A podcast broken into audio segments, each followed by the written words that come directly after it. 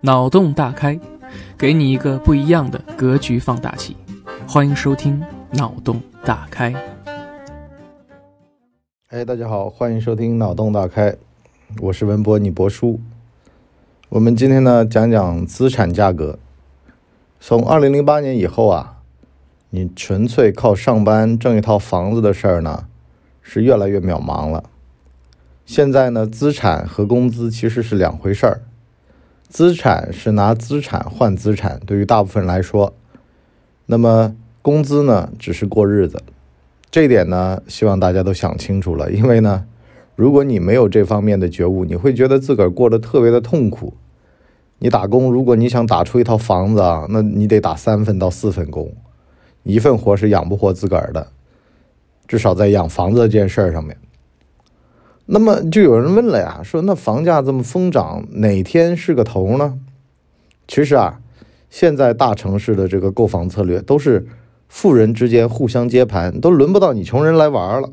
你比如说像上海的房子，上千万，你在上海一年挣个百万，你要十年才能还清楚，啊，还不算利息，算上利息十五年吧，对吧？这个就年入百万的人，这都比较够呛。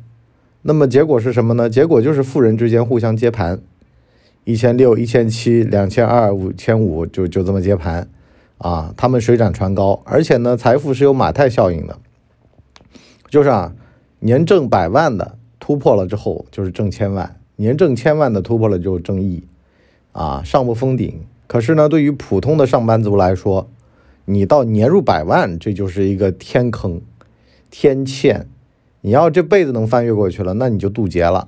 你这玩意儿就跟蛇妖，啊，蛇到蛇妖的这个距离差不多，看着好像挺近的，不就一千年吗？实际上，四百年的时候遭个劫，八百年的时候遭个劫，啊，快好了，法海来了，什么意思呢？很多时候啊，其实一个打工人蜕变到这个高净值人群啊，当中隔着好多层的这种意识啊，底层逻辑啊。等等的这种的鸿沟，所以呢，得跟大家普及一下。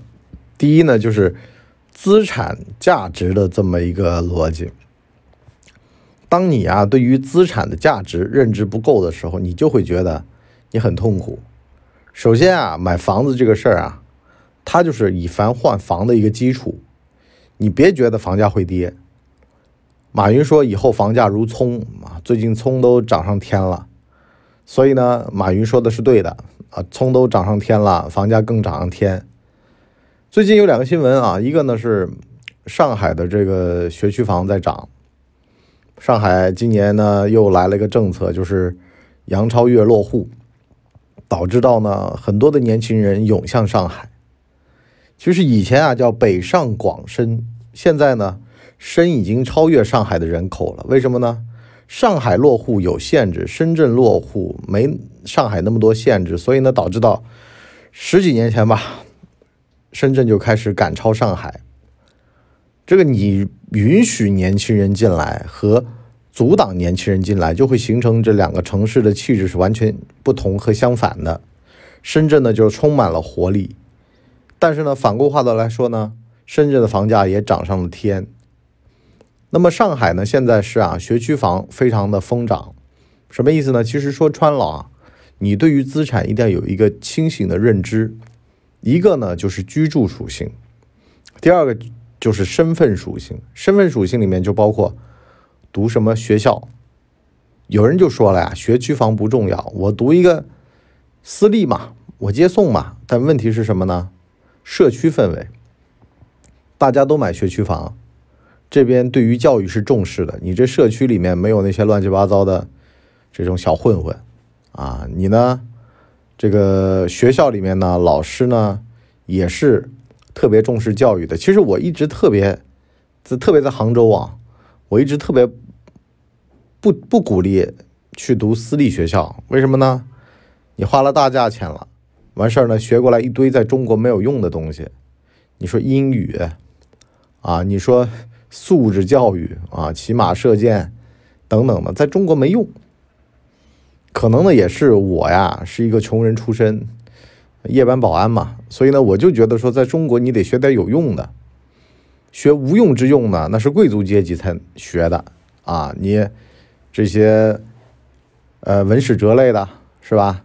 基本上都是无用之用啊，就是古代人家说的君子六艺啊，那些骑马射箭啊，这个画画之类的，都是都是无用之用。这些东西呢，就是你家三代以上吃饱了见过了，你才能这么干。咱们穷人孩子别这么玩，容易玩脱了，容易觉得自个儿呢。这个脱离实际，不切实际，啊，这个从红尘中抽身，然后呢遁入空门去了，有可能会这样啊，因为呢，他这种都是出世的东西，啊，只有你有很高的经济基础，你才能出世，否则的话容易出事儿，哈，所以呢，私立教育我不提倡，我就提倡你就烟火味儿一点，买个学区房，啊，然后呢，跟在普罗大众的身后，啊，在人民群众当中。这么长起来。我那天看这个毛主席和毛岸英的这么一个电视电视剧里面的一个桥段，说什么呢？这个毛岸英呢回来穿了苏联制的军衣，就非常招摇。老毛说呢：“你怎么来我这儿吃我的病号餐？啊，你应该去食堂跟江青他们、跟李娜他们一块去吃饭。吃什么饭呢？吃这个大灶餐。”啊，中灶餐呢是给干部的，你呢是兵。他说我至少是个连级，我怎么就是个兵了？他说我说你是兵，你就是兵。而且呢，你把这身军服脱了，啊，你这种苏联制式军服特别招摇，啊，你在嘚瑟什么呢？啊，你就得跟普通人一样。这什么意思呢？其实啊，好多时候咱们对于这个资产的认认知啊，实际上是有错误的。这个资产的认知实际上是让自己住的舒服，小孩呢教育呢就顺带，这是我的一个看法啊。我特别讨厌就是像杭州有很多家庭是这样的啊，就自己呢住一套房子，然后呢再去买一套老破小，老破小呢是学军，就杭州数一数二的学校，完事儿呢自己呢周一到周五呢就住在老破小当中，就为了小孩的教育。周末呢，回到自己这套稍微大一点的房子里面享受生活，啊，所谓的这个月亮和六便士，我特别讨厌。我在想，你这玩意儿烦不烦？而且呢，你占了两个房子，啊，你让年轻人是吧，来杭州啊，你这种这个多吃多占的行为，但是反过话头来说呢，你对小孩的压力也太大，啊，弄得小孩啊一定要。这个周一到周五要学点东西回来，否则的话，我们一家人住在老破小里面不值当。当然了，对小孩的教育重视也是这个内卷化的一个趋势啊。就是我前段时间去研究那个韩国历史，我就发现他们那儿其实也是这样。先是呢大学扩招，后来呢，就像我们现在的这轮一样的，就开始呢搞什么呢？就是中专扩招，把大学给。收了，啊，就是不要有那么多大学生，免得呢不能形成等级阶层差异，啊，人呐这个东西啊，你只需要把它个等级划分好啊，他们就会顺着这个等级往上爬。可是呢，如果你把等级的这个概念模糊掉呢，很多的人就不知道先来后到，就会产生巨大的社会问题。所以呢，现在杭州啊、浙江啊这种呢，这个专科和本科的比例大概在五比五。也就是说呢，你小学毕业就能淘汰掉三分之一，啊，初中毕业再淘汰，高中毕业再淘汰，淘汰到最后呢，就是中专和大专加起来百分之五十，大学本科百分之五十。也就是说，原先你读二本三本的，你现在就只能去读专科去了，啊，也就是双一流这种呢，可能才叫本科。也就是说呢，又回归到了原先的这个教育的价值属性了。啊，因为呢，我是那几年的嘛，零八年，这个九八年金融危机之后呢，中国高校就扩招嘛，扩招为什么呢？就省得有很多人就是找不到工作，那么先让他们在大学里面再待一会儿啊。后来呢，就研究生扩招，也是这个原因。就经济形势一旦不好，国家为了怕出现社会的不稳定因素，就让人多读几年书嘛。那这两年不是还出现过一个说？模仿苏联去搞那个副博士的这么一个逻辑啊，就是让你再在学校里面再多读几年，包括二零一四年的双创，实际上也是为了防止这个就业人数的降低嘛产生的嘛。所以呢，这个学区啊，这个东西啊，实际上大家要引起重视啊，就是说你得找个差不离儿的，离你这个阶层差不多的一个学区啊，你自己呢读着也舒服啊，工工作生活也舒服，小孩呢顺带就，你就包括像我现在这个房子啊，就是转转个门出去就到了啊，就这么个距离，这是最好的。我也是这么长大的，我也是，我小学就在我家一墙之隔，啊，这样的小孩呢，他比较从容啊，不慌啊。这古人说嘛，孟母三迁嘛，孟母肯定是贼有钱，那肯定的呀，还是要有一定的社会的经济基础，那没这经济基础吧，特别要命。但是呢，我劝各位底层啊，你一定要让小孩呢，就是能接触到好一点的社区。你宁愿在好一点的社区弄一套这个最小的房子，也别在那种破的社区弄套大房子。这里面就直接关系到这个小孩啊周围的环境啊，从小的玩伴啊，这都有关系的。你这个圈子非常重要啊。你如果说跟臭棋篓子下棋是越下越臭，这不值当啊。那么这是资产，第二个是收入啊。对于收入这个认识啊，大家千万记得啊，你收入不仅仅得是工资。你得是多方面的收入，啊，如果会写稿子有稿费，炒股有投资收入，买基金有基金收入，股权投资有股权投资收入，你得多方面构成。有很多的厉害的人啊，这个在西方啊，他们都是写传记，为什么呢？写传记这玩意儿呢，出版了之后啊，蹭着自己的热度啊挣钱，他不违法，而且呢合情合理合法，所以呢，好多的领导人退休了之后。就开始写传记卖钱，啊，这方面的版税收入就非常大。你得多方面的收入构成，千万，因为呢，现在中国已经进入了存量市场了，从原来的增量市场呢，这个能挣大钱的逻辑呢，都已经回到了就是只能挣慢钱了。那么你就得多方面收入构成，啊，千万别想着说每天下了班就玩干嘛的，下了班啊写写稿子啊，你投给我们电台也好的嘛，对吧？我们也是有这种渠道的啊，就是写作训练班，我们也可以训练你成为一名打赏的作者啊，专门靠打赏就能过活的作者也有，是吧？有多方面的副业收入，但副业不是兼职，副业是全情投入的。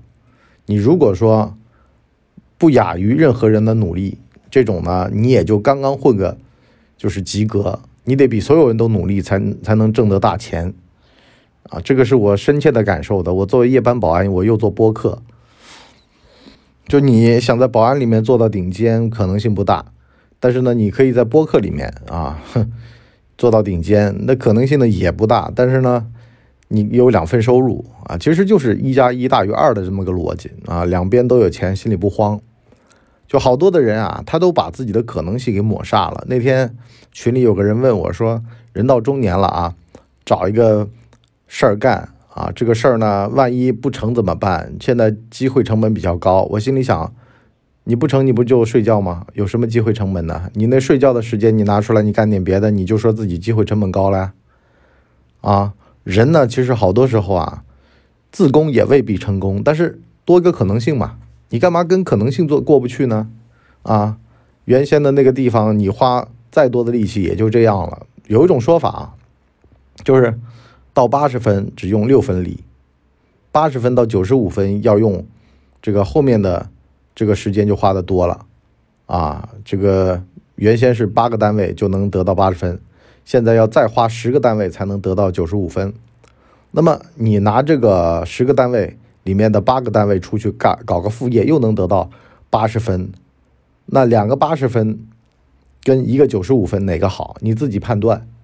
啊，我就不做判断了，因为呢，这个东西有点就是伤人啊，特别是对于很多脑子搞不灵清的人。所以呢，这个时代啊，你想买房，你就必须得在别的地方有所产出。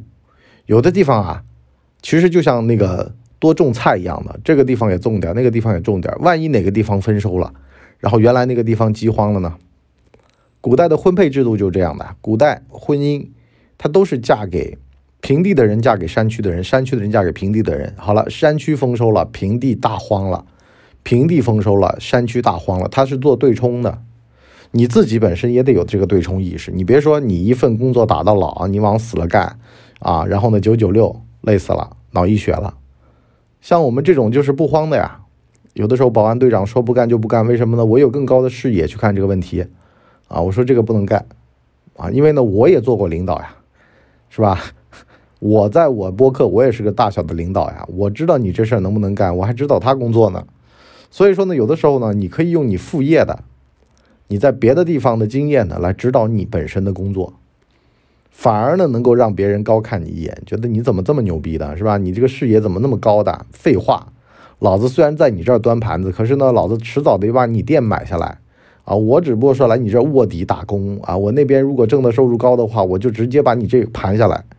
好多时候就是有的人啊，他干的活多，但是呢，他脑子笨，啊，他永远呢都在底层打工。可是有的人眼界高，他打一个活他就知道别的活怎么干了，触类旁通。所以呢，最重要的还是什么呢？你这个跨界的能力也得有。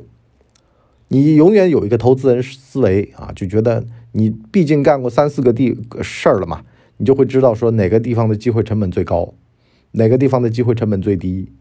那怎么样能启动？怎么样做？其实都知道，所以呢，不要一份收入打到死。你买房子这个事儿啊，千万得记得啊，这个财发在哪儿不知道。但是呢，这个女性啊，古代女性有一个事儿是这样的啊，她们呢会嫁给一个采果子的老实人，因为呢采果子比较稳定，但是呢蛋白质补充不足，所以呢生活过得呢比较拮据，而且呢采果子这个事儿虽然稳定啊，但是呢很辛苦。另外一种呢，就是猎人。猎人呢，打猎，饥一顿饱一顿。可是饱的那顿呢，就特别饱，啊，一头大的牛啊，大的这个野猪啊，打下来啊，那就特别发财。如果说淘到金的话，能吃好几年。那怎么办呢？她就嫁给采果子的，然后呢，跟猎人通奸，确保呢生下的孩子呢是有猎人基因的。这样的话呢，子孙辈儿呢就能发财了。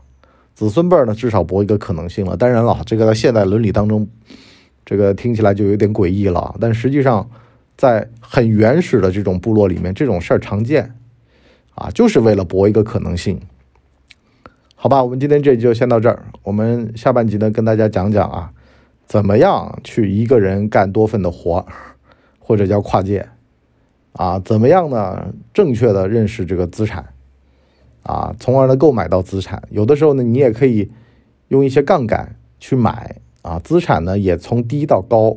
我跟大家分个类。好了，我们今天就先到这儿，我们下期见，拜拜。哎呦，节目听完了，我是麻辣电台的台长杰森，欢迎大家添加干嘛电台官方微信，微信 ID 是文博小号的全拼，加入我们的社群，一起交流成长吧。干嘛电台扫清你人生路上的所有坑，付费订阅请关注微信订阅号干嘛播客。